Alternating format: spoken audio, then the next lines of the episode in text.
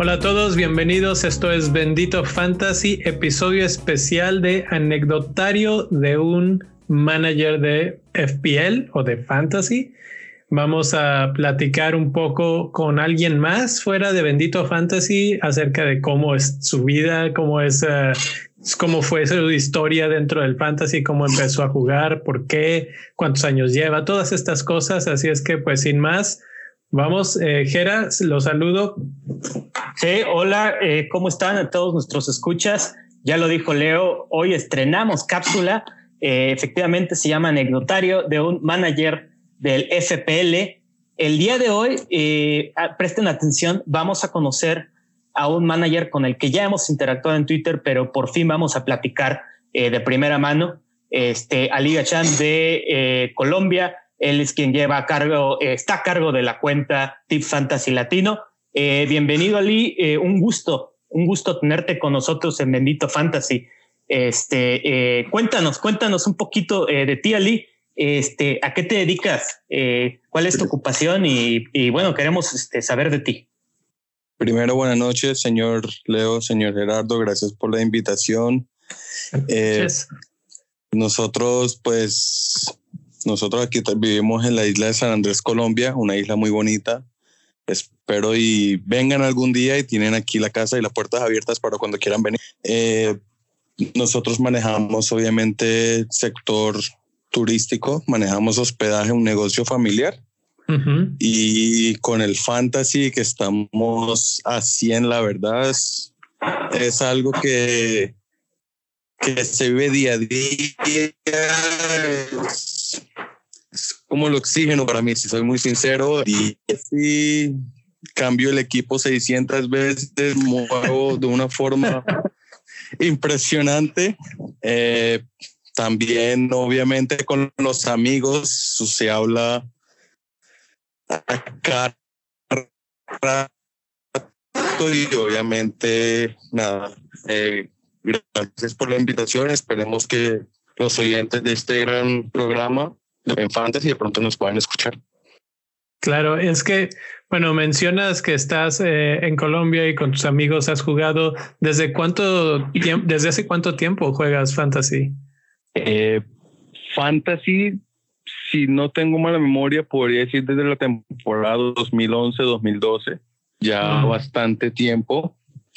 Eh, Sí, tengo como te comento un serie de amigos que llevamos también hace años también. Eh, muchos amigos en Colombia como Andrés Mejía, eh, José, Camilo, también en Ecuador, también de Venezuela con Diego Subero, Ecuador con Carlos Montiel. Y pues sí, se ha crecido esta comunidad, me gusta gusta cómo ha crecido y la verdad es un juego chévere que y más si es con amigos el reto del mejor equipo del de quien llega primero pero obviamente lo más importante es hacer crecer la liga porque si tu liga crece es mejor que de pronto una persona es más más atractiva. Claro. Hoy, ahorita que mencionabas todo esto de, de pues uno se espera que cuando empiezas a jugar, no sé, Jera, tú también tienes más o menos desde esas fechas unos 10 años jugando una cosa así, ¿no? Sí, sí, o, sea, la, verdad es que los tres somos como por ahí de, de los mismos años de inicio, ¿no? Entonces, de antaño. De antaño ya, porque ya pasaron los años, ¿eh? ya no somos unos chavitos, eso lo dice. Y, y otra cosa, ¿cómo llegaste a eso, no? ¿Cómo llegaste al, al FPL? Sí, lo, que me sorprende antes de que me respondas es que normalmente, por ejemplo, no sé Jera, pero en mi caso, yo también tenía igualito un grupo de amigos con los que jugábamos y pues así hacíamos nuestra mini liga y la competencia, etcétera. Pero nunca vi o nunca se me ocurrió hacer más ligas como abiertas a internacionalmente. Y lo que tú estás describiendo está, pues está muy interesante porque son de diferentes lugares, que si Ecuador, Venezuela, Colombia, etcétera. Entonces eso enriquece todavía más. Ahora, México, con la bendito fantasy y obviamente estamos, la idea también es crecer también. Precisamente este año Eh, Bruno Ojeda de Argentina también se nos unió, así que puedes decir que también puede ser un país extra. De paso, saludo a Bruno, lo quiero mucho, es un hermano para mí. Y la verdad que es también, ya estamos tratando de, de que toda Latinoamérica estemos unidos en una pasión buena, una, ¿cómo se dice por ahí? Un, un vicio sano, si lo quieres llamar de esa manera, que tú, por ejemplo, quieres y quieres y quieres y abres y abres y hablas con tus amigos y es algo chévere, la verdad que que eso eso te hace como que más más contenta, te hace romper límites, si me hago entender. Sí. ¿Te acuerdas quién te invitó? ¿Cómo empezaste? La verdad, ya con 10 años atrás creería que es un poco difícil recordarme cómo. Lo que sí sé es que yo veo Premier desde la época de Michael Owen y Emil Heskey. Entonces. Oye, eso que dices es muy interesante. es muy interesante, perdón que te interrumpa, porque pues al final eh, apenas hablábamos de eso, es decir, eh, los tres tenemos en común, yo creo que a muchos les ha pasado, eh, llevamos viendo Premier más tiempo, pero por alguna otra razón, este, yo estoy seguro que esto le pasó a Leo, tal vez a ti también, Ali, un amigo nos invitó, nos dijo, mira, esto es FPL, puedes, este, es una diversión sana y ahí comenzó todo, ¿no? A través de una amistad que a lo mejor no era un amigo cercano, ¿no? Pero venga. ¿Sabes quién creería yo? ¿Quién creería yo que también es full amigo mío, que está, es también de Colombia, pero vive en Panamá? Es Caludi RS. También creo que él fue el que me invitó. Él fue el que me metió a la FPL. En el vicio de todas las semanas estar buscando quién es el mejor capitán y que si quieres, ese, ese amigo mío, que es hermano mío de otra madre, siempre que va a empezar la Premier, siempre, siempre el primer mensaje que me manda, estoy a la espera de los 500 equipos que no vas a poner ninguno de esos. Y el último día uno totalmente distinto. Clásico, clásico. Eh, ¿No, ¿No les ha pasado a ustedes cuando empiezan el fantasy? No, no ponen ningún jugador del primer equipo que ustedes ponen al y creo que es con él, con Así es, así es. Totalmente. Este, sí, bueno, eh, ya hablaremos un poco de los jugadores. Tú nos contabas la época de Michael Owen de Hesky.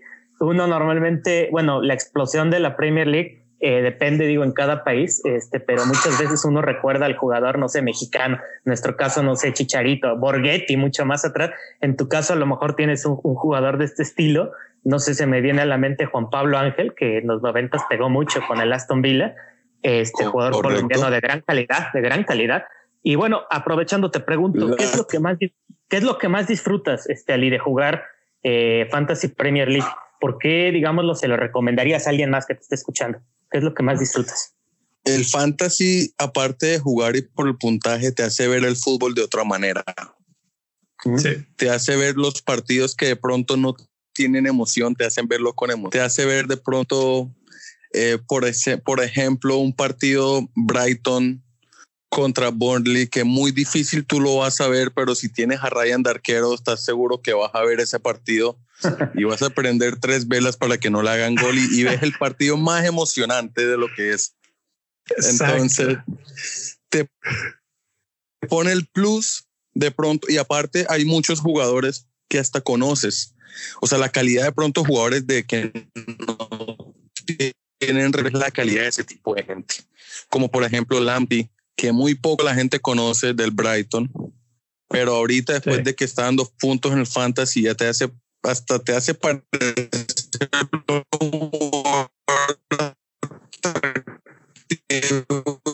te hace ver el fútbol de otra manera. Sí, eso que mencionas del Lamptey se me hace muy curioso y muy acertado exactamente porque, por ejemplo, eh, bueno, yo soy súper fan del Lamptey. De mi, mi, esposa aquí me oye gritar siempre el Lampis, el Lampis que va corriendo porque parece una maquinita. Pero sí. Eh, eh, es que realmente yo nunca vería un partido del Brighton si no es porque Lampy está en mi equipo, Ryan está en mi equipo y es súper divertido ver a ver si de repente el centro va a terminar en gol o si ya se volvió a colar al área y le van a hacer penal o alguna cosa. Eso te cambia completamente la dinámica de cómo pues de cómo ves el fútbol, pero también analizas el fútbol, como tú decías, porque ahora piensas si este jugador tira más centro, si este jugador, que si ya ves el mapa de calor, que si ya ves este cuántos pases dio acertados, etcétera, Las etcétera. chances creadas, correcto, todo eso te hace hasta ser más estadístico, la verdad, al momento de elegirlos y aprovechar los momentos. Exactamente. De todos estos jugadores, bueno, los actuales, ya sea Lamptey o, o Grealish o todos estos que ahorita están de moda, pero tú te acuerdas de alguno que fuera así como tu un, una memoria que dijeras, ah, este, este jugador yo me encantaba ponerlo en mi fantasy, era el primero en mi equipo cada año o algún, alguno que fuera tu favorito? Antes el Kun Agüero. Era el Antes también clásico. podría ser eh, la temporada que Leicester quedó campeón, no podría Mm. faltar a Mahrez y Bardi, el dúo dinámico que estaba esa temporada. En la última temporada de Liverpool con Sturridge y Suárez, que ambos hicieron, creo, más de 20 goles por temporada, o creo que entre los dos hicieron como 52 goles y asistencias, tampoco podía faltar ese dúo. Sí. Software. Y allá Touré en su momento antes de Guardiola, Uy, allá Touré, excelentísimo jugadorazo meterlo. Sí. Sí, te puedo nombrar de aquí hasta ese momento muchos jugadores, la verdad. Sí, la lista no acabaría, pero como tú, me- el primero que mencionaste, el Kun Agüero, este, analizándolo, pues quizá podría ser el jugador de, de Fantasy Premier League, quizá de la década. Entonces, por toda la ¿Cuál? consistencia que mostró, ¿no? O sea, Un creo que tres y. Sí, Sí, sí, sí. señor. Sí, Esos dos en mí, su momento y como te digo, el dúo de Leicester y el dúo de Liverpool cuando estaban, tampoco po- eran, eran sensacional ponerlos. Y ojo, eran dos jugadores del mismo equipo. ujú. Tú depender del fantasy de un mediocampista y un delantero del mismo equipo es un poco arriesgado para tu equipo. Y de un equipo que pues también estuvo el año pasado con problemas de descenso, etcétera, etcétera, y que milagrosamente ahora está peleando, es, es algo que raya en lo ridículo, pero también fue muy, muy divertida esa temporada. Siento que Pero, esta pues, temporada, de hecho, me da un poco así como que me recuerda un poco. Yo creo que no va a terminar con el mismo tipo de desenlace, pero lo veo con los Everton, con Aston Villa, que están allá en lo alto peleando. Y, y jugadores como Grealish, como el mismo Bardi, que sigue haciendo las mismas cosas de, de esos tiempos. Sí, Bardi también, sí. Sí, yo estoy de acuerdo con, gol. lo, con lo que dices. Ese Aston Villa, o sea, tú te has de acordar, este, Ali, yo creo que el, de los últimos este, equipos de Aston Villa que dieron esas sensaciones era justo el del colombiano, ¿no? Juan Pablo Ángel, que en esa época Juan era un Pablo Ángel. histórico, ¿no? Que ya llovió, ¿eh? ya, ya tiene mucho tiempo que fue eso ya, Sí. más de, ya, que serán, ya, pues ya son 22 años más o menos. Sí, tal cual, más o menos, sí, tal cual. Este, oye, Ali, este, eh, cuéntanos un poquito, ya hablamos de jugadores. Ahora cuéntanos eh, si en tu haber, en tu memoria, está una jornada gloriosa. Yo creo que todos tenemos una jornada en donde decimos, wow, me fue increíble. O sea, nunca la voy a olvidar, este, ya, ya sea porque usaste el triple capitán bien o, o usaste el bench boost de una manera acertada. Pero ¿tienes alguna, alguna Ah, sí. jornada, Ali? Así como buen hincha Liverpool, la jornada que puse esa jornada no se me olvida nunca. Se cortó un poquito cuando estás Sí. diciendo, sí, Qué pena. La jornada de que el Liverpool le ganó a Norwich, Luis Suárez hizo póker. Ah, claro. Uy, ese póker de Luis Suárez. Yo puse triple capitán.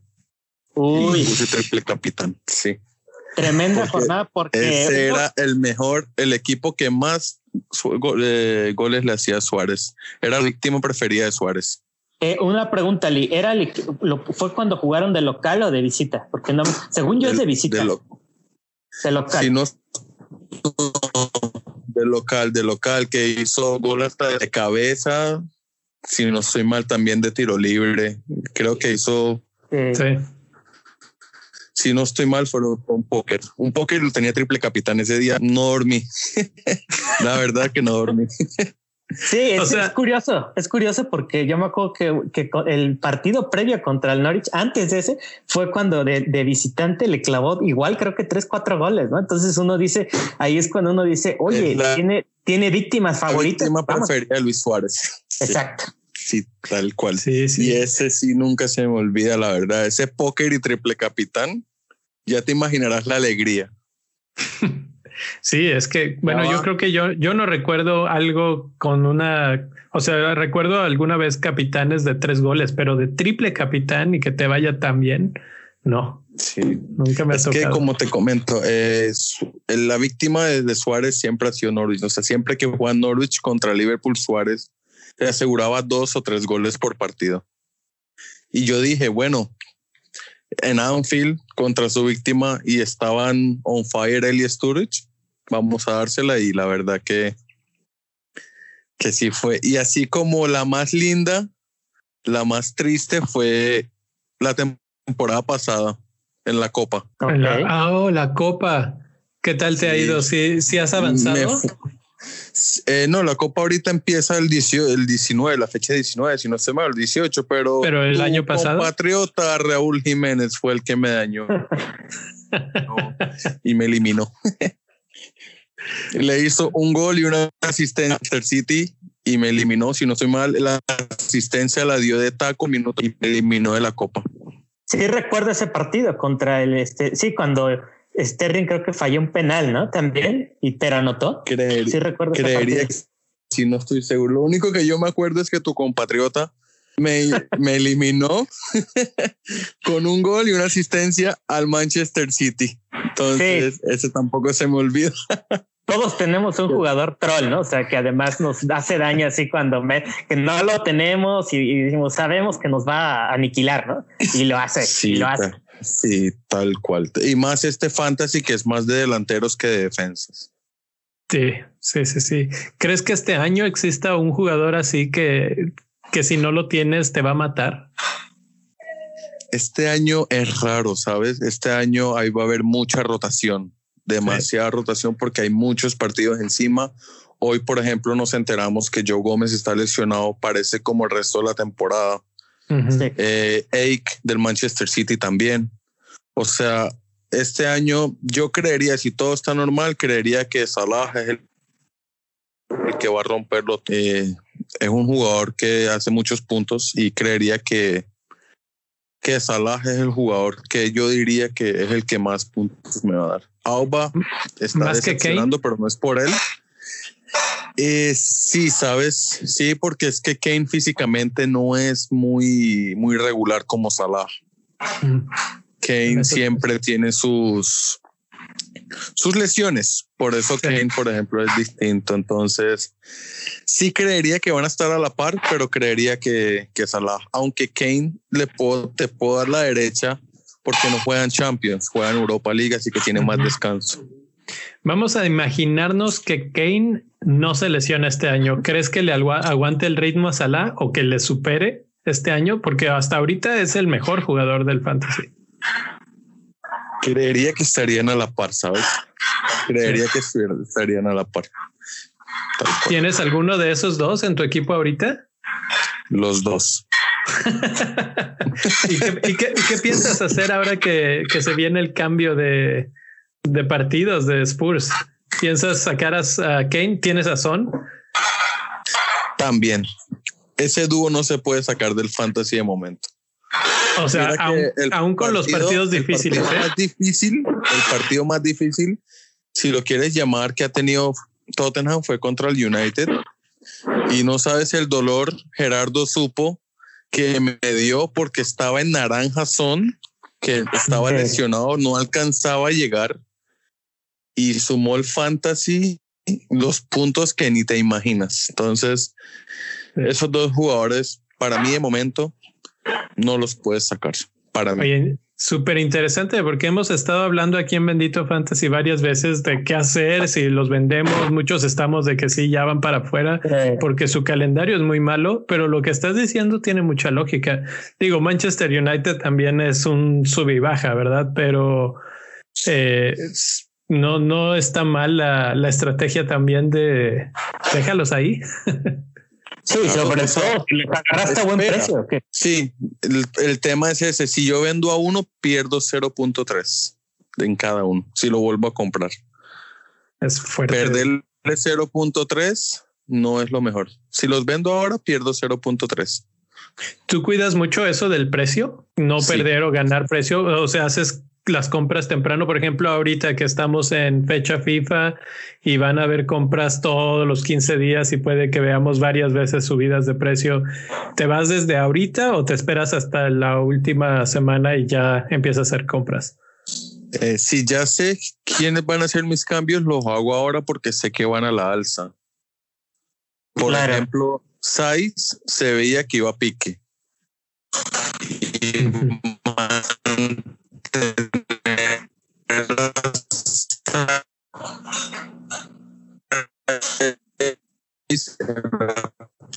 Perdón, Perdón, decías de Siege.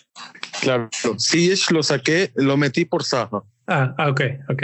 Ah, muy buen cambio. Y, muy buen cambio. Claro, y, y Size, si no estoy mal, creería que puse a Killman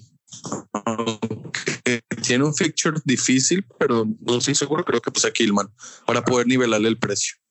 Sí, porque además eh, le ganaba fácil más de un millón, ¿no? En la, o un millón al menos en la venta de Saiza a Killman. Entonces, este, hoy hablando de esta cuestión de los precios, de cuándo haces las compras, eh, cuéntanos un poquito. Tú tienes una estrategia fija cuando empiezas la temporada, es decir, yo tengo mi estrategia, soy muy eh, aventado con los precios, hago muchos menos cuatro, o al contrario, soy muy conservador, o tu, o tu estrategia la vas alternando, la vas cambiando conforme avanza la temporada. Ahorita, mira, sabes, curioso, de todas las temporadas, siempre eran las personas que hacían muchos cambios, menos cuatro, menos ocho. A veces uno del desespero hacía menos 20 puntos. Esta temporada de momento, pues gracias a Dios, estoy en el top 30 mil del, 30 mil del mundo y es en base a no hacer cambios a lo loco y no casarme con los jugadores. Ese es el error que más hacemos. Ponemos un jugador porque nos gusta y no lo sacamos. Así y eso está mal. Si no, si no está, sácalo. Sin importar que sea tu equipo, yo, por ejemplo, tengo un solo jugador de Liverpool en mi fantasy que es Salah. ¿Por qué? Porque la defensa no da, sinceramente. Y meter a Salah y Mané tampoco da. Y Firmino no. Ahorita Jota es interesante. ¿Qué opinas de Jota? ¿Crees que va a seguir siendo titular? La verdad, la verdad, va a rotar. No creería que será titular fijo, fijo, fijo. No, no creo. Esta temporada al menos, no creo. ¿No crees?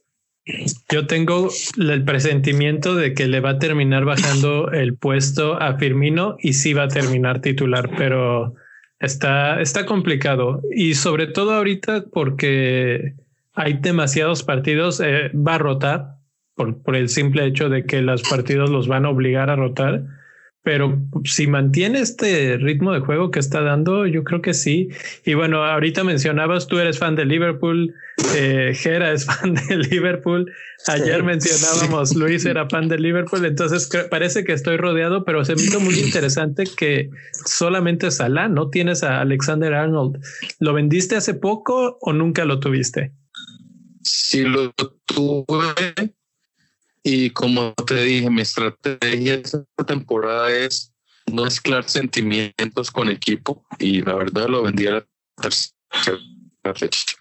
Fíjate que eso que mencionas, Ali, es una de las básicas del, del, del, Fantasy Premier League. Si tienes un este no un, equipo, no lo mezcles, no lo mezcles. Sí, tal cual. Es que eh, Trent eh, no es el mismo tren de la temporada pasada, muy sincero te soy. No es el mismo y, y, su costo es muy alto. Demasiado. ¿Qué tal del otro lado de la cancha? ¿Qué piensas de Robertson?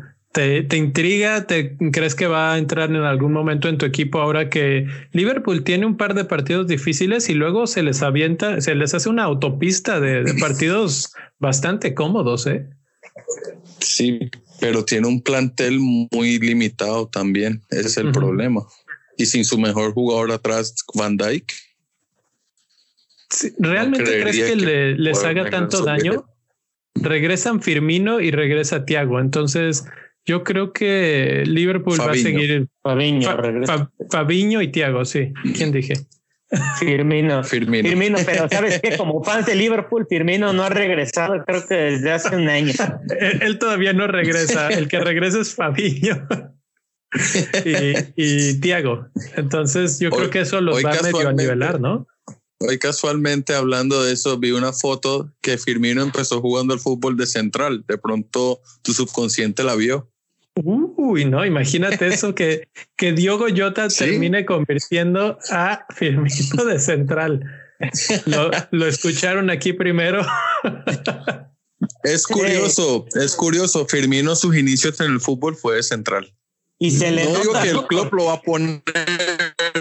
No, no, no, no. Solo que es curioso, de pronto tú lo y te quedaste. Nunca no, yo, yo, digo que se le nota porque tiene, o sea, recupera muchos balones, o sea, tiene, tiene ese instinto de recuperar balones, además del de atacar, ¿no? Entonces, este, qué buen dato, Ali. Si se siguen lesionando los defensas, tal vez sí termine, sí, tal vez sí le diga, profe, yo sé cómo, cómo defender a mí, a mí póngame, póngame, pero no me, no me mande a la banca. está muy buena esa. Es que, es que para mí, un club ahorita con el, su último partido jugó un 4-4-2 contra el City. Y si él juega ese 4-4-2 contra el City, pienso que es capaz de jugar contra cualquier otro equipo. Sí, sí, sí, la verdad es que sí. Ahora, ya mencionabas que tu estrategia para deshacerte de jugadores es no te enamores de ellos y si van mal, van mal y fuera. Pero ¿qué tal del otro lado? ¿Cómo seleccionas a un jugador que dices, este es el siguiente que viene a mi equipo? ¿Te esperas a que hagan varios este, buenos partidos o en cuanto hacen uno, inmediatamente los empiezas a traer? Eh, sinceramente soy muy fan a los fixtures de los, de los equipos y en base a eso es que, que los pongo. Por ejemplo, veo mucha gente que está metiendo a Westergaard, a McCarthy del Pero no ven, no ven la calidad y el fixture difícil que tienen ahora. Es algo increíble. Yo no los pondría, por ejemplo. Siege estaba en duda en meterlos y Siege o Bruno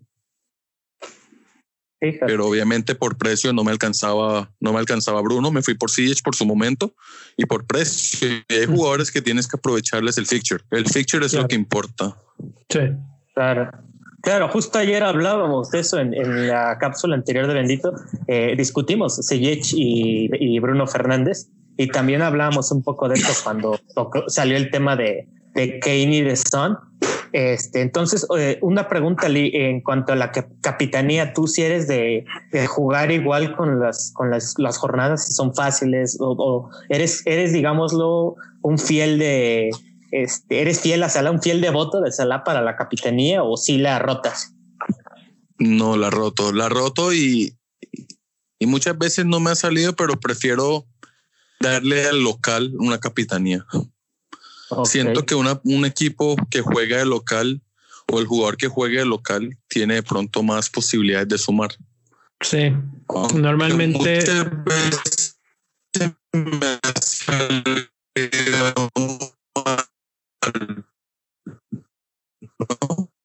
Como porque me fue muy mal esa decisión. Pero, embargo, me gusta más darle la capitanía a un local. ¿Sabes cuál es la única cosa que yo he notado este año, sobre todo con, con esto de, pues hay toda una teoría. De hecho, no sé si vieron la, la plática que hizo Joshua Ball, de el que es el actual campeón del fantasy. Él es estudiante en, en Oxford, me parece, de, de matemáticas. Entonces, este, su, su, investigación es así como, de hecho, ahorita platicamos un poquito qué haces fuera del fantasy, pero eh, él lo que hace es, es estudiante de matemáticas y hace modelos matemáticos para procesos biológicos. De, de eso, de eso hace su vida. Y entonces, con todo lo que sabe de matemáticas, se puso a analizar tendencias y datos y, y todo este este asunto de data analytics para fantasy y según sus números, según sus cálculos, precisamente lo que tú mencionabas es, eh, es lo que él descifró, digamos, que darle la capitanía a un jugador de local suele ser mejor. Entonces, pues es exactamente lo que, lo que apuntan las cosas. Sin embargo, este año, porque no hay público, parece que eso ha afectado un poco, yo no sé si la psicología del juego o qué, pero lo que, lo que hace es que el equipo rival, el equipo visitante, no se sienta tan visitante y vaya y les juegue muy parecido a como si estuvieran en casa. Entonces no sé qué tanto se sostenga esa, esa teoría este año, pero por lo menos en otros años. Toda la razón. sin, sin público, el estadio no es estadio, te soy muy sincero, no es lo mismo. Obviamente, por ejemplo, te comento de nuevo, como hincha de Liverpool, no es lo mismo jugar al frente de la Copa. La presión que genera Anfield con los hinchas no lo genera un estadio vacío. Sí, exacto. Yo creo que hay pocas gradas que te generan más presión que, que la Cup, ¿no? Y, y, perdón que te interrumpa, adelante. Vas a continuar. No, sí, claro. Eh, entonces, como tienes razón, sin público no es lo mismo, te soy muy sincero, pero nosotros nos quedamos con la idea de, de la localía, de pronto, por ejemplo, Liverpool que lleva 64 partidos sin Anfield, siempre piensas de que un equipo va a atacar y va a atacar y va a atacar y va a atacar, por ejemplo. Fíjate, este, Ali, ahorita que mencionábamos un poco, Leo mencionó a, a Joshua Ball, que un dato importante de él que me sorprendió mucho es que es él que fue el antiguo ganador, el, sí, el ganador de la temporada pasada de toda la, la eh, de todo el Fantasy Premier League, confesó no haber visto realmente muchos partidos realmente lo que él hacía era ver mucha estadística. Entonces, este, eh, no sé, a partir de este, de este comentario yo te pregunto, ¿tú eres más de ver partidos y analizarlos o eh, ver más estadísticas? Cuéntanos. De pronto, por eso es que no gano. Soy de más de ver partidos. más, más de light test, ¿no? Lo que se conoce como light test, más, más, más de, yo veo partidos. Sí, pues obviamente la matemática es exacta, ¿no? La matemática no falla y por eso nosotros lo vemos más por lo que vemos. Pero qué bueno poder tener un, meter a un jugador que no conoce y que solamente por estadística, por ejemplo, este año le habrá ido mal, porque a Aubameyang le ha ido muy mal. Por ejemplo, si tú vas a mirar las estadísticas de Aubameyang, en toda esta temporada, la pasada y antes pasada, esta temporada está en nada prácticamente. Sí, sí, Aubameyang ha bajado mucho sus números, pero si analizas sus números de los últimos tres, cuatro partidos, por ejemplo, te das cuenta de una tendencia negativa y ya está fuera de tu equipo. Eso es el tipo de, juego que esos managers hacen y como que hay una división muy grande. Hay los que les gusta mucho ver el partido, ver al jugador y decir, si no ha metido gol, por ejemplo, lo veo mucho con Sushet, que que mucha gente dice, bueno, no tiene goles o ya tiene uno, pero lo ves jugar y está haciendo esto y está haciendo lo otro, remata mucho, gana todos los duelos aéreos, etcétera. Y entonces la gente lo mantiene precisamente porque lo, por lo que ve. Hay gente que ve los datos y dice, no, pero es que bueno, sí remata, pero todo va para afuera y eh, o se las detienen todos los, los tiros, no, no son tan efectivos sus cabezazos, etcétera. Entonces, bueno, pues están las, las dos escuelas. De la temporada pasada. Eh, estábamos hablando ahorita del público y me quedé pensando en otra cosa que ahorita afecta un montón el fútbol, que es el bar.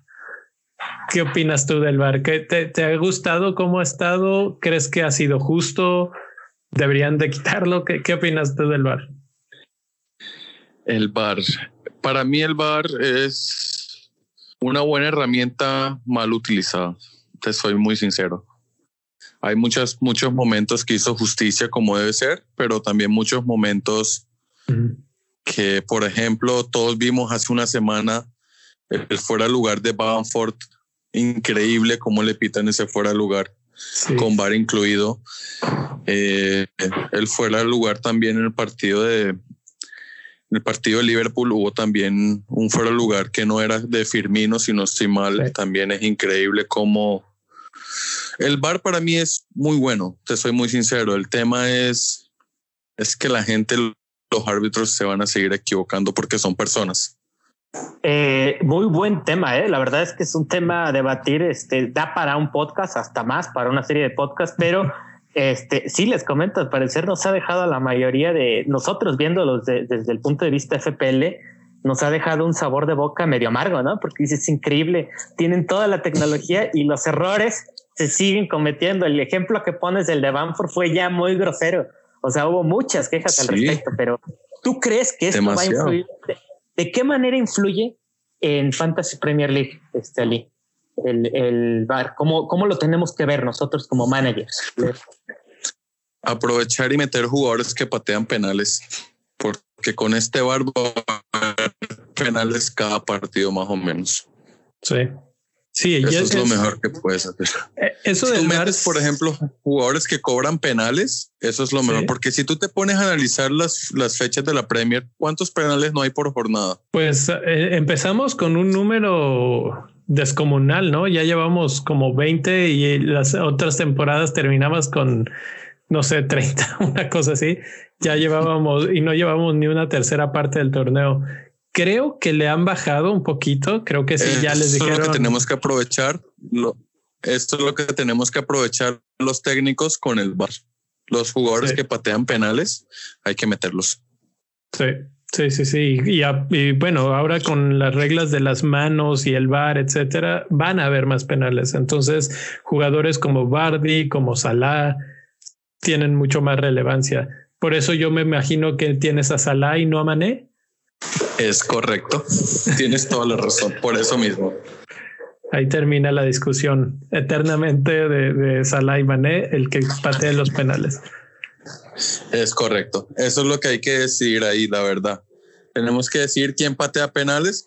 Por ejemplo, ¿por qué crees que Jorginho lo ponía mucho en sus equipos? Ahorita le quitaron el penalti y ahorita va pique abajo en el precio. Sí. Sí, Jorginho fue un fenómeno raro porque los que llevamos varios años sabemos que es uno de esos jugadores que son lo que se conocen como trampas ¿no? del, del Fantasy Premier League. Y sin embargo, esta temporada empezó puntuando mucho. Me recordó un poco a lo que hacía eh, Milivojevic en el, en el Crystal Palace, si se acuerdan. Exacto. Este Saja era el que, el que cazaba los, los penales y Milivojevic cobraba. Sí, sí, sí, me recordó un poco a eso, ¿no? Entonces, este, eh, Ali. ese era otro jugador que no faltaba por los penales. Sí, señor. Habla, hablando de puntajes, cuéntanos, ¿quién crees que sea el jugador con el puntaje más alto una vez que acabe la temporada? Cuéntanos. Nuestro King, Salah. Ese creo que va a salir y obviamente es un jugador que te hace 20 goles por temporada y si es mediocampista suma más. Para mí va a ser Mohamed Salah. Totalmente de acuerdo. Yo creo que va a mantener, si alguien le da pelea, Tal vez es Hyun-Min Son por la misma posición que juega, pero no creo que le aguante el ritmo, la verdad. No, yo, diría como hablamos al principio, yo diría que el que le podría hacer es Harry Kane. Sí, yo creo que los que le pueden hacer pelea es o Harry Kane o un De Bruyne en sus mejores momentos, porque eh, más allá de eso está difícil. Este, lo que tiene Salah y estoy de acuerdo con lo que decían, este, lo que decía Ali al principio. Eh, su rendimiento físico es impresionante, es de los pocos jugadores élite que te van a jugar casi cada partido en, en Fantasy Premier League. Entonces, buena predicción. Correcto. Y Kevin De este Bruyne es un jugador que selecciona constantemente. Exacto, ¿no? Y, bueno, hablando de eso. Y te diría el Kun Agüero también, pero el Kun Agüero también se lesiona constantemente. Si no, Kun Agüero era un jugador que te pelearía el top arriba. Acabas de mencionar un punto importante. Todos, ¿qué tienen en común estos jugadores? De Bruyne, Son, el Kun Agüero, a diferencia de Salah, las lesiones. Tarde o temprano se lesionan y pierden ritmo. Este, ahora otra cuestión, otra cuestión eh, un poquito quizá de pronóstico reservado, este, pero bueno, ¿quién crees que sea campeón de la Premier League esta temporada? Liverpool, Liverpool, obviamente, mi equipito, mi equipo, obviamente. ¿Y sabes por qué te lo digo? Eh, obviamente, esta ha sido una temporada y es una temporada muy rara. Eh, el Arsenal es un buen equipo con Arteta, pero le falta, para mí todavía le falta. El Chelsea está en construcción. El United con Solskjaer para mí no va a llegar a ningún lado. El City está, mm, está tambaleando un poquito, no tiene la solidez ofensiva que tenía solía tener antes. Sí. Y obviamente me voy con mi equipo, te soy muy sincero. Creería y quisiera un doblete de Premier que después de 30 años ganamos la primera, ¿por qué no después de 31 años ganar dos? Sí, además, si no es, este, si no es, si no es ahora, es nunca, casi, casi por, por el estado de forma en el que está la, la plantilla, porque yo creo que Klopp, la verdad es que eh, tiene un, una visión increíble. O sea, el fichaje, apenas lo mencionábamos, el fichaje de Diogo Jota, yo lo puse desde un principio, fichaje quizá del, de la temporada, ¿no? Entonces, este, no sé qué pienses de esto. Fíjate que cuando fichamos a Jota, se burlaron de nosotros por el precio. Sí, sí, sí. Y mira.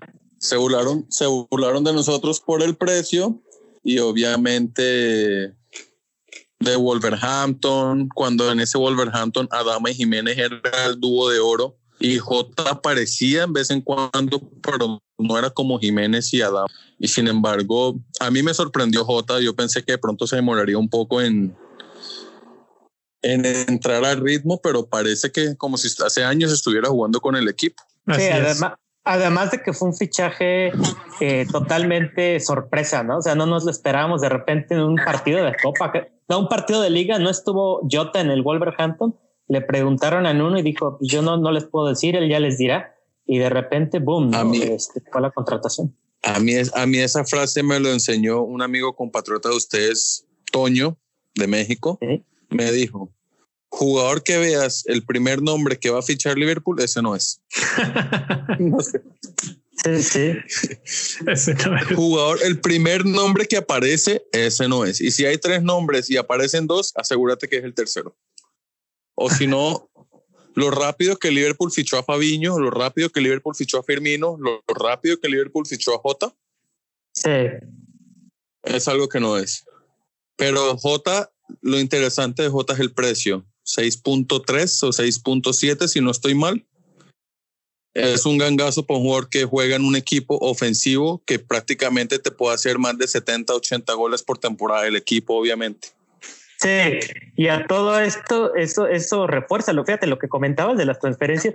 Liverpool fue de los primeros equipos en comenzar a fichar a partir de modelos estadísticos, como expected goals. Y lo que, Entonces, fíjate, dijo, y lo que dijo David ahorita, y lo que dijo David ahorita también es verdad, lo que nos había comentado. Sí. Ahorita que hablaban de J y de su precio, eh, hablando de ese rango del 6 punto algo, y ahorita hay muchos delanteros que están en ese rango. Están eh, Callum Wilson, está Watkins, está quién más. No sé si Che Adams todavía anda por ahí. ¿Quieres algo curioso? ¿Quieres algo curioso? Los primeros dos que nombraste son cobradores de penaltis en sus equipos. ¿Cuál es tu favorito de, de ese rango de precio? Yo pondría Grealish. Creo que vale 7, 7.5, pero de ese rango para mí es Grealish. En su momento, James Rodríguez con 7.5 me pareció.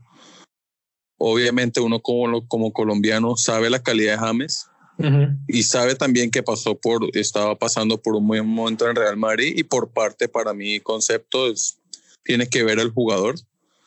Pero Ancelotti, con Ancelotti siempre le ha ido bien y donde ha ido Ancelotti siempre se lo ha llamado y por algo será.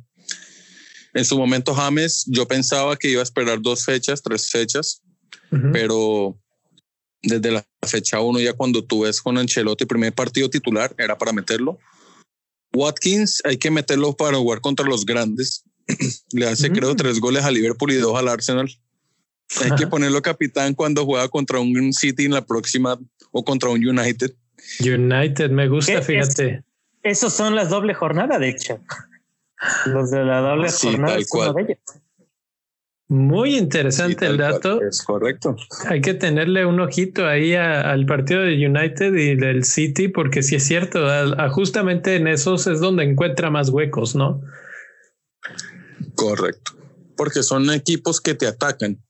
Exacto. Y dejan espacios.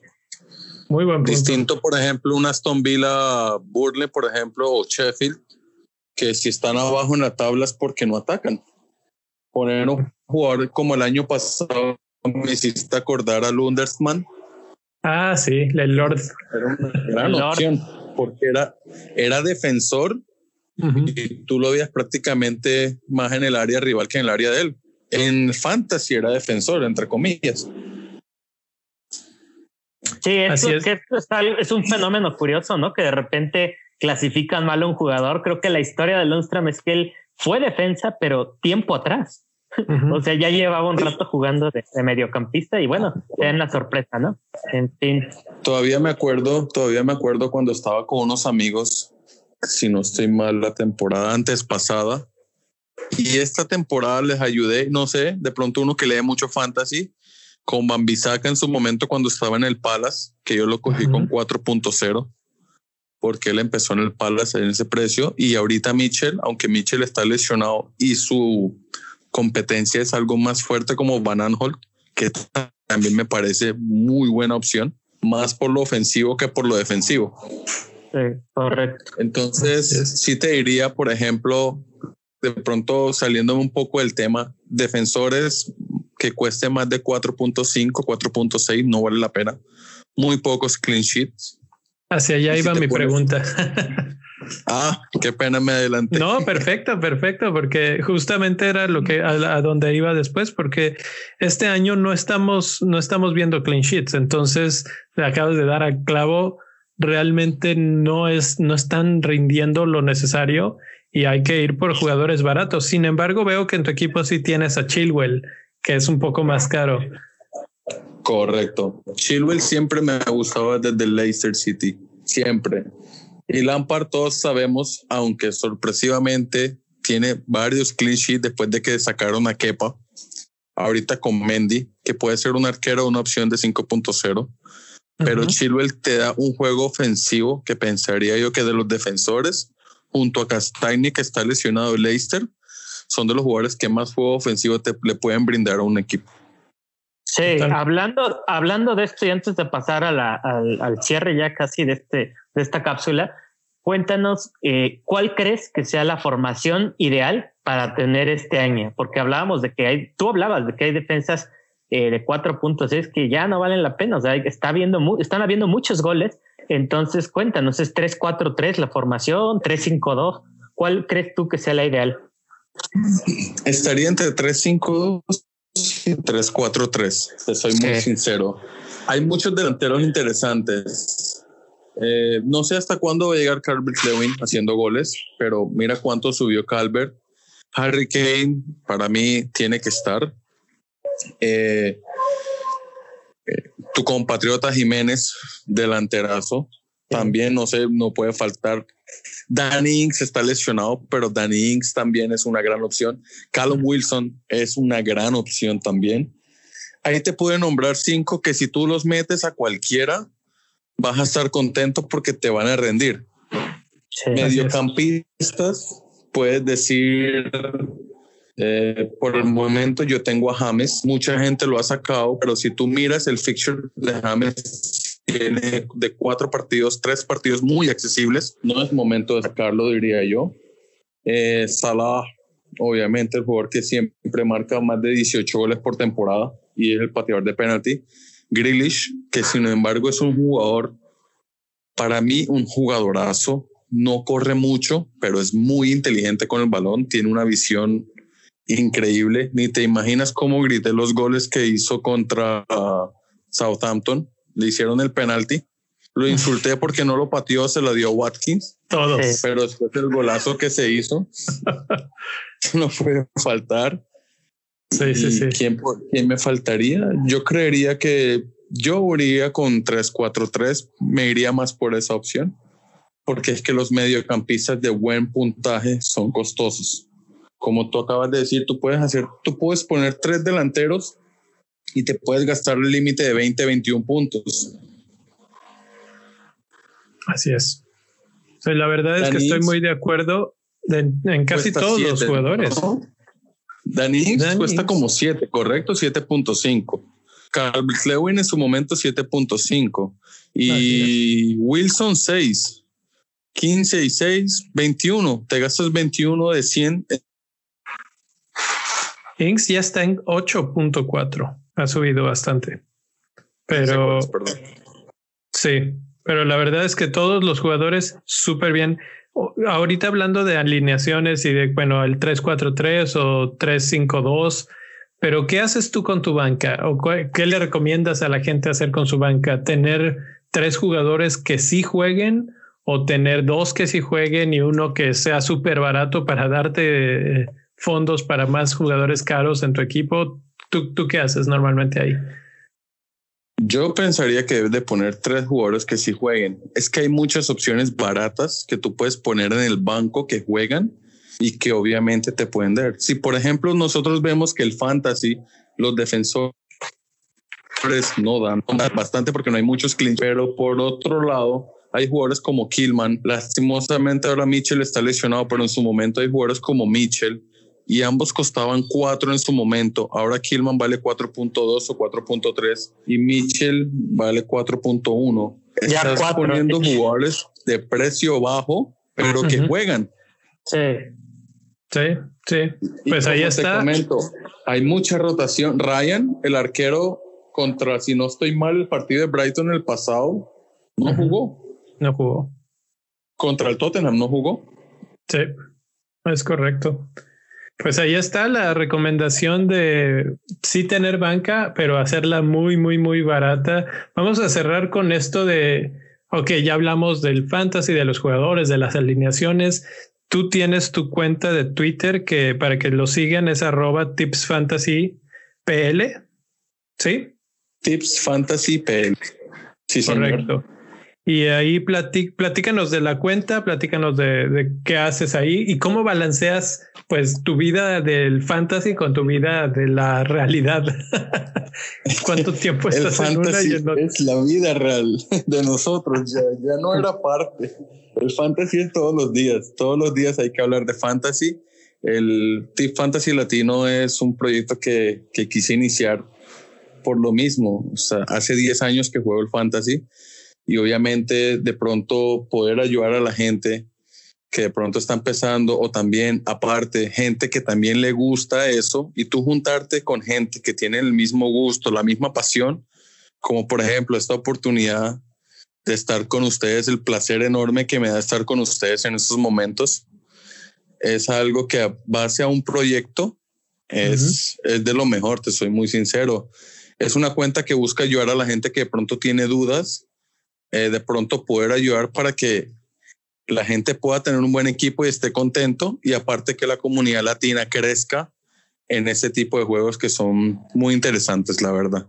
Y gracias a ustedes que, que están ayudando para que eso pueda ser y pueda seguir creciendo.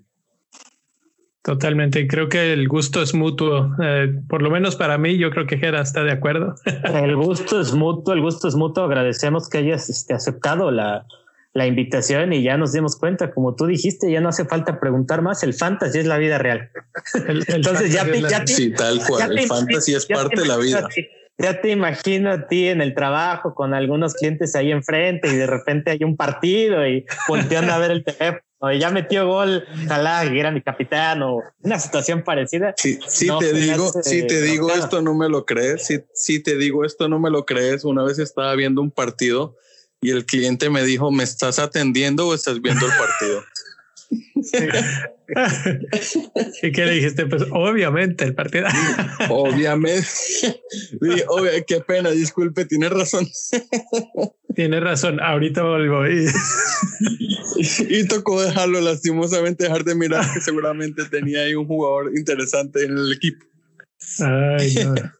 Sí, sí, sí, sí se suele meter en, en, medio de la vida diaria, pero bueno, es una parte. Yo creo, de yo creo. Normalmente tú me preguntaste que si el fantasy es parte de mi vida, puedes decir que la vida es parte del fantasy hoy en día. De tanto que uno mueve, de tanto que uno sigue, de tanto que uno lee, ya puedes decir lo contrario. Así es. Y es que, bueno, nosotros, por ejemplo, esto de Bendito Fantasy es porque así, o sea, es como la bendita Premier empezó a volver parte de la vida. Bueno, pues el Bendito Fantasy igual.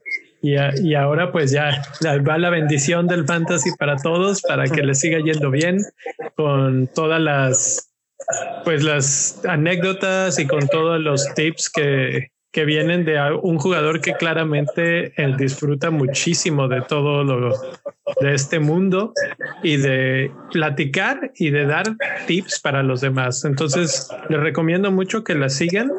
Otra vez es arroba tipsfantasypl para que le, le, den ahí follow en Twitter. ¿Estás en algún otro lado, en Instagram o algo así? Eh, no, por el momento solamente estamos en Twitter, pero esperamos y aspiramos en seguir creciendo, obviamente en distintas redes sociales. Pues sí, la verdad es que ahorita durante toda la conversación lo que se me venía a la mente es que entre todas estas comunidades que estamos tratando de formar, esperemos que algún día el siguiente campeón del, del FPL sea latino. Ese, ese creo que es mi nueva meta. Eso esperamos y ojalá y sea campeón viendo los partidos. Eh, ojalá, porque pues, de eso se trata. Porque porque es triste que tú saber que alguien ganó un torneo que, que tanta pasión tiene apunta nada más de números, o sea, y si no ve partidos, no, no siento que tuvo la emoción que uno tiene al, al que tu capitán te haga un gol o te haga hat-trick. O sea, la emoción que te da al ver el partido es algo que esperemos que, obviamente, por algo él quedó campeón, ¿no? Sí. y las matemáticas son exactas y, pero también sería chévere que aparte que sea así, que sea latino y que obviamente crezcamos como comunidad y lleguemos allá y obviamente es lo, lo mejor que nos puede pasar, la verdad. Así es, pues eso, eso quedaba muy bien con la, frialdad de los ingleses. Vamos a darle esa calidad latina a los que sí ven los partidos, a los que sí gritan el gol y bueno, que griten el día que ganan el fantasy esta vez. Sinceramente, mi meta, mi meta para esta temporada quedar es poder quedar en el top 1000 del mundo, Dios quiera así será. Sí, yo quiero llegar al top 1000 eh, y obviamente ganar la copa. ¿Has tenido alguna, alguna final de ese tamaño o es así como que tu meta máxima que, que tienes todavía? No, esa es mi meta máxima. Eh, obviamente He llegado, si no estoy mal, hasta lo mejor que he llegado en Copa es hasta la fecha 32, 31, uh, más o menos. Bastante avanzado. Casi llegando, pero lastimosamente no se dio. Pero este año, como te comento, es mi mejor año en fantasy. He tenido años, pero porque este año estoy manejando la estrategia de no hacer cambios a lo loco eso es el peor error. Sí, déjame decir. Y, y por eso este año no he perdido ni un punto. Te estás acercando prácticamente a este ritmo. Eh, si conservas el, el momento, como, se le dice, bien podrías llegar a acabar entre los primeros mil. Este, te puedo decir que diciembre justamente es el mes en donde te puedes medir. Clave. En diciembre llegas, llegas en este, en este mismo ranking, en un mes, Ali, te puedo decir que te puedes mantener para el top mil. Claro. Y ahí está lo que tú acabas de decir y lo que estábamos hablando hace unos minutos. En diciembre va a haber mucha rotación y si tú tienes buena banca, no vas a sufrir si un jugador no juega. Obviamente no te va a dar los mismos puntos que el otro, pero te va a sumar y no va a quedar en cero. Perfecto, pues bueno, muchas gracias por estar por aquí. Seguimos platicando en redes sociales. Acuérdense de seguirlo. Y claro. a ti dónde te pueden seguir. Muchas gracias. Este, ya, ya saben, me siguen arroba bitácora de FPL. Ahí estamos dando apuntes. Y a mí como Don Fantasy-FPL, a toda la cuenta nos pueden seguir en arroba bendito fantasy en YouTube, en Facebook, en Instagram, en Twitter como arroba bendito fantasy. Y pues estamos platicando. Bienvenidos a este anecdotario que sea el primero de muchos. Y gracias otra vez por estar por aquí, Ali. Eh, fue un gustazo. Un gusto, Ali. muchas gracias a ustedes por esta invitación. No saben en serio la alegría y la emoción que me dio el momento que Gerardo me dijo. que estoy invitado y Dios quiera, los veremos en próximas ocasiones cuando termine la temporada o antes y estemos ahí arriba y volvamos a tener esta charla que es interesante y es muy agradable. Seguro, seguro, vamos a hacer. Eh, la verdad es que solamente porque la gente necesita hacer otras cosas, si no, aquí podríamos estar por horas platicando. ¿eh?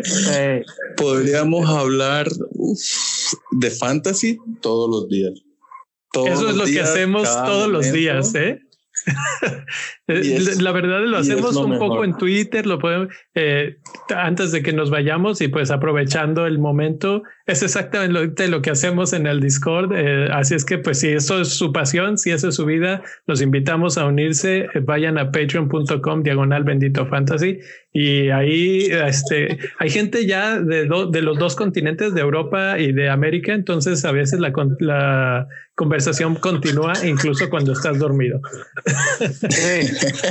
Eso es interesante. Ya me voy a unir de una a este gran proyecto que tienen y obviamente poder poner mi granito de arena para que ustedes puedan dar lo mejor y obviamente se nota el esfuerzo que hacen y la verdad de corazón los apoyo y ojalá ahí puedan llegar y romper las metas que tienen. El cielo es el límite. Venga. Gracias. Pues bueno, nos vamos. Eh, nos vemos en unos días con otro episodio de Bendito Fantasy y de Capitanes ya la siguiente semana que sepamos quién se rompió en la fecha FIFA porque nunca falla. Vamos a ver si James regresa bien. Esperemos que si está con Colombia ahorita no, no lo vayan a lesionar porque suele pasar que con Colombia lo da todo y regresa lastimado. Entonces ese es nuestro miedo, pero la verdad espero que regrese bien porque como mencionaba Lee, los partidos que le siguen son buenísimos. Entonces bueno, ahí estamos al pendiente y nos vemos la próxima. Bye. Adiós.